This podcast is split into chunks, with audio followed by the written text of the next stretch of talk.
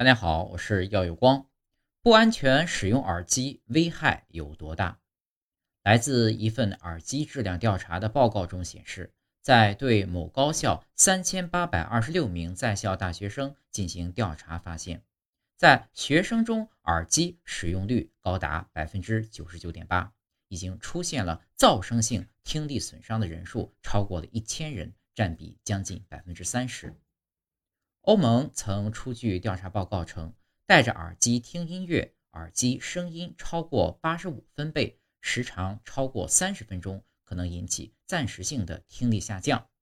如果每天超过八十九分贝音量听音乐，时长达一个小时，持续五年，就可能永久丧失听力。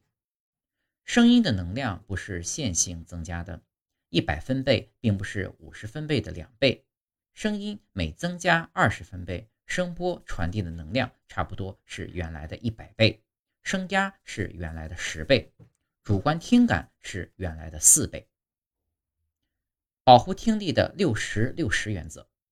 所谓六十六十原则呢，是指一种国际公认的保护听力的方法。也就是说，使用耳机的时候啊，音量一般不要超过最大音量的百分之六十，能调至更低最好。